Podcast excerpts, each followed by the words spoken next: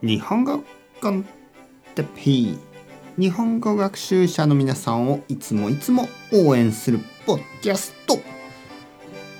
今日はいろいろな勉強方法についてアウトプットの仕方です。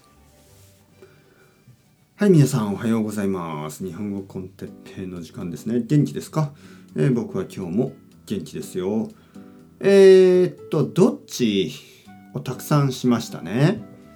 これはとてもいい勉強方法です、えー皆さんが例えば一人で、えー日本語を話したい時日本語を使いたい時日本語で考えたい時あの使ってください。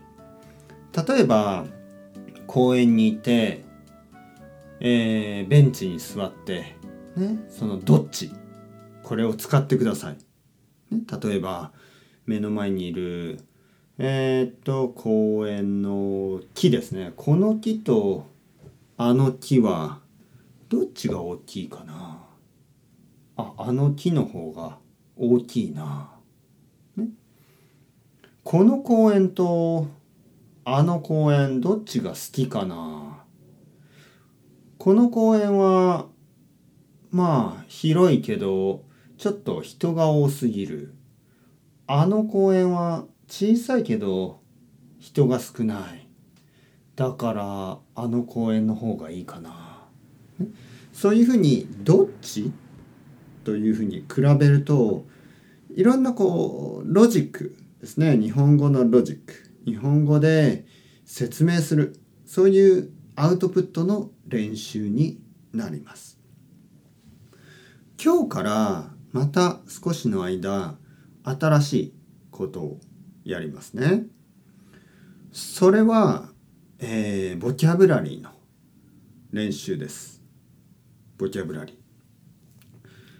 えー例えば公園に座って、えーベンチに座ってああやることがないな。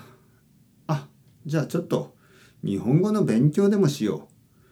ボキャブラリーの勉強でもしよう。そう思ったらこれをやってみてください。例えば家族のボキャブラリーを5個。ね。家族の語彙ですね。家族に関係する語彙を5個。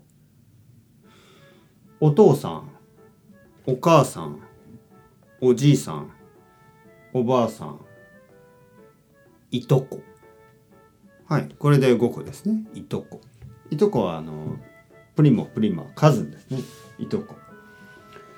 じゃあ例えば動物の名前動物のボキャブラリーを5個。犬猫猿馬羊。はい。これで5個ですね。全部わかりましたか？こういうふうに5個のボキャブラリーを自分で思い出してみる。これは本当にどこでもできる簡単な勉強方法です。